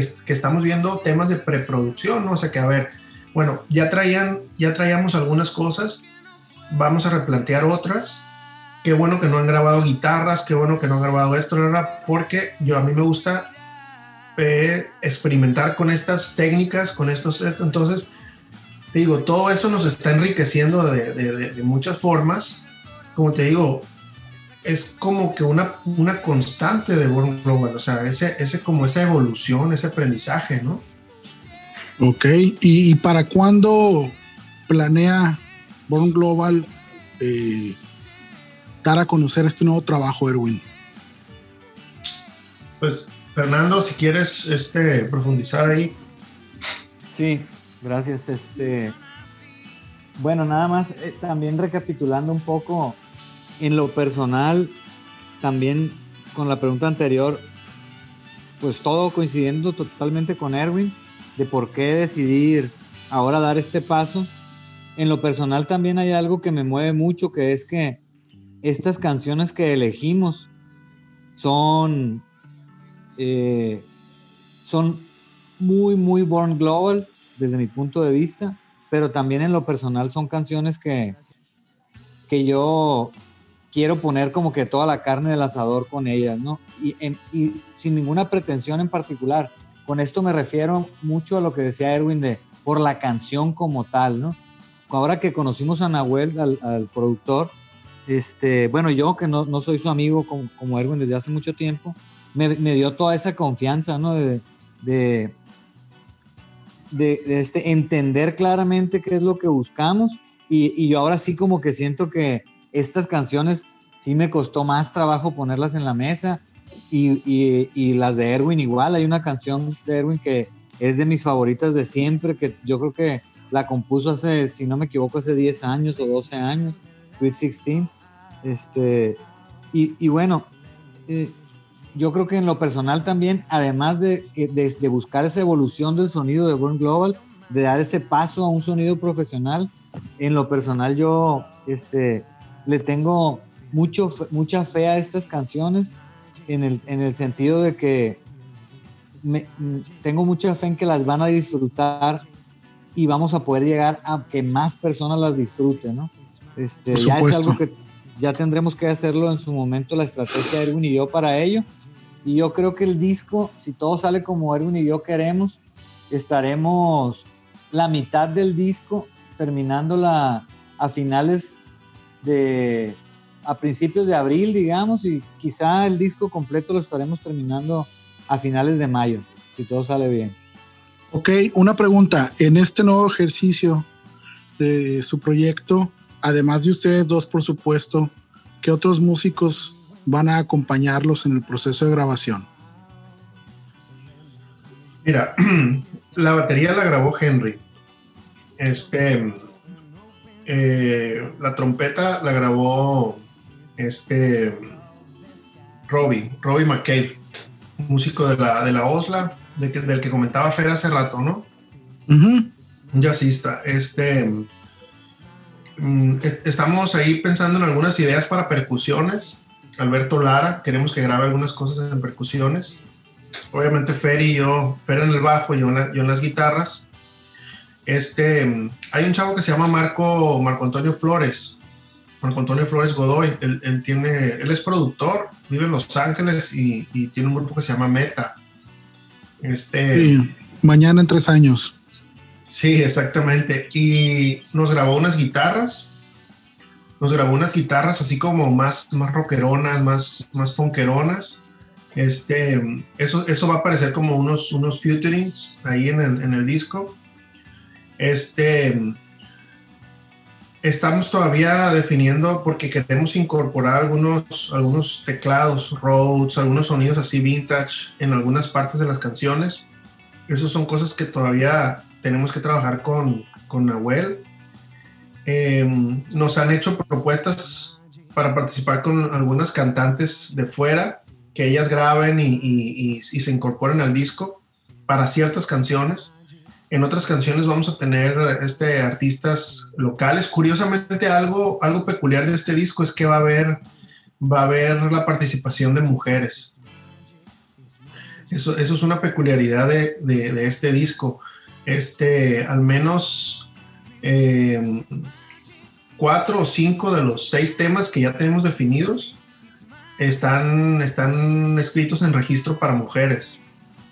Entonces, este, hay, hay algunas cantantes aquí del, que, de aquí, de Culiacán, que, que estamos pensando ¿no? en, invitarlas a participar. Eh, te digo, hay ciertas cosas que ya tenemos muy definidas, otras que no. Eh, pero lo que sí hemos platicado es que vamos a ir canción por canción. Este, eh, no, no, no, no vamos a grabar como, como grabamos el primer disco, que se grabó todo de una, sino, sino vamos a, a, tratar de grabar cada canción en, en, digamos, con el mayor detalle que, que el productor nos pida. Incluso las baterías a lo mejor se pueden regrabar, incluso las, las, trompetas a lo mejor se tienen que regrabar algunas cosas. Este, es parte de lo que estamos viviendo en esta nueva etapa, ¿no? O sea, de cómo eh, quizá lo que, lo que antes eh, se hizo de una forma por las condiciones que había en ese momento, bueno, ahora que queremos ir en esta dirección, hay otras reglas del juego, ¿no? Este, claro y entonces, este, en ese sentido, pues también eh, incluso las formas de las estructuras de las canciones se van a modificar, como decía Fer. Este, uno de los objetivos implícitos de esto es eh, apelar a formatos que, que por, su, por su forma de producirse lleguen a más personas. O sea, no, no, es, que, no es que vayamos como a vendernos o a profanar la esencia del grupo, sino más bien este, qué cosas podemos nosotros dejar ir que a lo mejor, ay, o sea, es que ese es mi arreglo, ese no, ese no lo quites. O no, ¿sabes qué? Si el intro dura un minuto, pero, ah, o sea, fue, fue mi bebé, ¿no? O sea, ese tipo de detallitos, como trascenderlos, ¿no? O sea, ¿sabes qué? Eh, para los efectos que buscamos con este disco, que sea como que lo más simplificado posible y que las canciones logren que el mensaje de las canciones lleguen de una manera muy, muy, muy certera en todo, desde, la producción, desde la estructura de la canción, desde los músicos que participan en todo. Este, ¿qué, qué, se queda y qué se, y qué se va? ¿no? Ah, bueno, no, pues esto, esto, entonces, em, en ese sentido, este sí, sí estamos buscando, porque como se trabaja con mucha intensidad y además hay otro, hay otro elemento que yo creo que muy, muy pocas veces se platica, ¿no? Se habla como de la parte esta muy padre, decir, ah, ¿quién te produce? ¿Y cómo, cuándo sale el disco? Y todo eso. Pero hay algo de lo que no se habla muchas veces y es que todos tenemos trabajos, o sea, todos nos dedicamos a otras cosas, ¿no? O sea, yo me dedico, yo, yo soy profesor de la Universidad Autónoma de Sinaloa, este, Fernando trabaja en una empresa, ¿no? De las empresas más importantes del, estado, los demás músicos también tienen sus ocupaciones, entonces no es nada sencillo eh, llevar, si quisiéramos hacerlo de un jalón todo el disco, yo creo que a como, a como nos estamos poniendo la meta de hacerlo, pues nos tardaríamos un montonal, ¿no? Y fuera muy desgastante.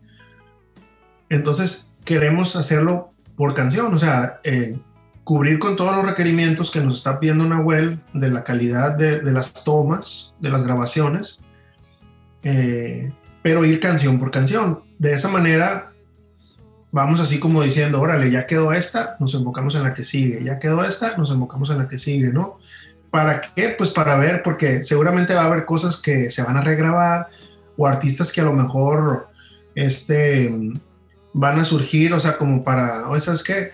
Esto se puede grabar así o esto, esto se puede grabar así y a lo mejor todo eso involucra una logística, ¿no? O sea, cada decisión que se toma involucra una logística que involucra tiempo, ¿no? Entonces, encima de eso, como decía yo sí hace rato, este, los que tenemos bebé nuevo, este, no disponemos de, nuestro tiempo, ¿no? O sea, nuestro tiempo no nos pertenece.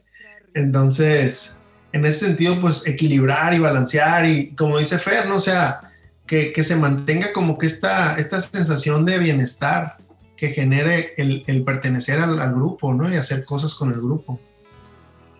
Muy bien, pues parece que van a estar sumamente ocupados todos estos meses. Les deseamos la mejor de las suertes en este nuevo ejercicio, que sea Gracias. provechoso para ustedes, para todos los artistas que se involucren en este nuevo proyecto y que el productor también quede satisfecho, ¿no? Creo que es algo que a final de cuentas es eh, toral en un ejercicio de este tipo donde se ven involucradas muchas voluntades y esperamos pronto conocer esta nueva entrega de Born Global y sobre todo ya que esto se normalice más toda la cuestión de la contingencia sanitaria, pues nos permita volver a tener presentaciones ya en vivo con gente que finalmente creo que en lo personal es un derrotero muy natural de alguien que se dedica a hacer música, ¿no? Eh, les queremos agradecer la presencia. Eh, ha sido un episodio sumamente interesante, un proyecto eh, muy redondo, al cual le deseamos todo el éxito posible. Y antes de despedir el podcast, muchachos, eh, vamos cerrando con otra canción de su proyecto. ¿Cuál nos recomiendan? Bueno, para el cierre tenemos Magic, que va a ser la primera canción que va a salir del, del siguiente disco. Y esta es, esta es una versión que grabamos ahí en el centenario. Este, y pues esperemos que la disfruten mucho. Es una, es una canción, como dijo Fer hace rato, que se volvió en el, en el polo opuesto del disco anterior. Si el disco anterior fue como que todo orgánico, todo cero efectos, un sonido muy puro, este Magic es una canción que, que requiere más energía, que requiere incluso tecnología, este, al, al, al, algunas eh, sonido de, de, piano, de tecla, este, y sobre todo que se tiene que cantar con mucha intención, ¿no? O sea, el, el disco anterior es como que más, ah, o sea, todo más relajado, más tranquilo, y en este no, o sea, verdaderamente es, es una canción súper bailable, y curiosamente, eh, como dato curioso de esta canción, eh, cuando nos presentamos en el, en el Ochito, mucha gente muy joven, eh, me refiero a gente de entre 18 y 25 años, eh, se conectaron mucho con esta rola. O sea, se conectaron mucho con esta rola y dentro de las referencias, cuando se la mostramos a Nahuel, nos dijo, parece como, como un funk japonés de los 70s. Órale. Me, me, mandó, me mandó artistas, artistas de esa época, así como las referencias que a él le sonaba la canción. Y sí, sí, o sea, suenan, suena a eso, Magic. Entonces, este, pues es una canción que queremos mucho porque yo creo, me atrevo a decir que esa es la primera canción Born Global. Todas las demás eran una canción completa mía, una canción completa del Fer, la arreglamos, la desarreglamos y salió esto. Magic, había un verso, dentro de los ensayos surgió el intro, dentro de los ensayos surgió un puente, surgió un, un, una, una, una, coda, o sea, verdaderamente fue una canción que surgió como, como nosotros visualizamos eh, el proceso creativo del grupo. O sea, eso de, presentar una canción completa, pues es algo que surgió porque no, no, no, no teníamos, no nos conocíamos, ¿no? En ese sentido. Pero Magic es una canción que con años ya de, con, creo que como dos años de estar tocando juntos, fue surgiendo en los ensayos. Un riff, un riff que se fue alimentando, que se fue alimentando, que se fue alimentando y se convirtió en esa canción, ¿no? Entonces, pues este, les queremos presentar Magic, este, también, o sea, es una canción en vivo con todo lo que ello implica, pero de alguna forma es como mostrarles una pequeña ventana de, de algo que es, que es lo que viene, ¿no? De la evolución del sonido de Born Global, ¿no? También es un dato es. importante, como decía Erwin, ya para cerrar mi, mi participación, este, creo que Magic nos volvió a, llevar, a transportar a ese momento donde, donde la gente nos dice, oigan, ¿cuándo van a grabar eso, no? O sea, como al principio de que pues el proyecto se estaba gestando y los invitados y todos nos decían, oigan, ¿cuándo van a grabar o cuándo van a tocar? Entonces, después de Magic, creo que despertamos interés en, en varias personas, amigos, este, músicos, por, por grabarla y pues eso nos, llenó también de satisfacción y nos motiva para, para el siguiente disco. Excelente, pues este tema que van a escuchar a continuación es, como ya la pudieron eh, escuchar de parte de, de los dueños de los pelos de la burra, que los tienen en la mano, un esfuerzo ya en conjunto de Born Global y que va a ser parte del nuevo material de este proyecto culiacanense. Eh, Pato, Miguel, antes de despedir, ¿algo que quieran agregar? No, Ah, bueno. No, no, sí, pues nada más que nos comparten sus redes sociales nuevamente para que la gente que los, que, que, que los quiera escuchar este proyecto, que a mí en lo particular, la, la neta, yo desconocía absolutamente hasta que dijeron en, en, no sé si la semana pasada o esta semana, quién sería el invitado. Y la verdad quedé muy sorprendido porque son eh, seis, siete temas muy bonitos, ¿no? Fue, fue, fue la, la palabra que utilicé en el grupo de WhatsApp para, para definir el, el, el, el, sonido de nuestros invitados. Pues nada, que, que comparte sus redes sociales pues para, para que la gente se acerque y, y tenga su propia experiencia con la música. Y estamos como, como, Born Global Music. En todas las redes estamos como Born Global Music y en YouTube estamos como Born Global Music Oficial. Este, okay. Esas son nuestras redes, estamos en Instagram, estamos en, en Facebook, estamos en, en, YouTube y Twitter, que la verdad no lo usamos mucho, pero, pero pues poco a poco ahí vamos a ir compartiendo cosas. Vale. Perfecto, pues de nueva cuenta, muchísimas gracias por su presencia esta noche con nosotros, el mejor de los éxitos en su proceso de grabación y en el camino. Muchas Esto gracias. fue Gracias. No, al contrario, a ustedes. De verdad por la invitación. No, gracias a ustedes. Esto fue Ultrasonico Podcast, episodio 52. Born Global. Se quedan con este tema, Magic. Y nos vamos. Buenas noches, buenos días, buenas tardes, buenas madrugadas. Bye.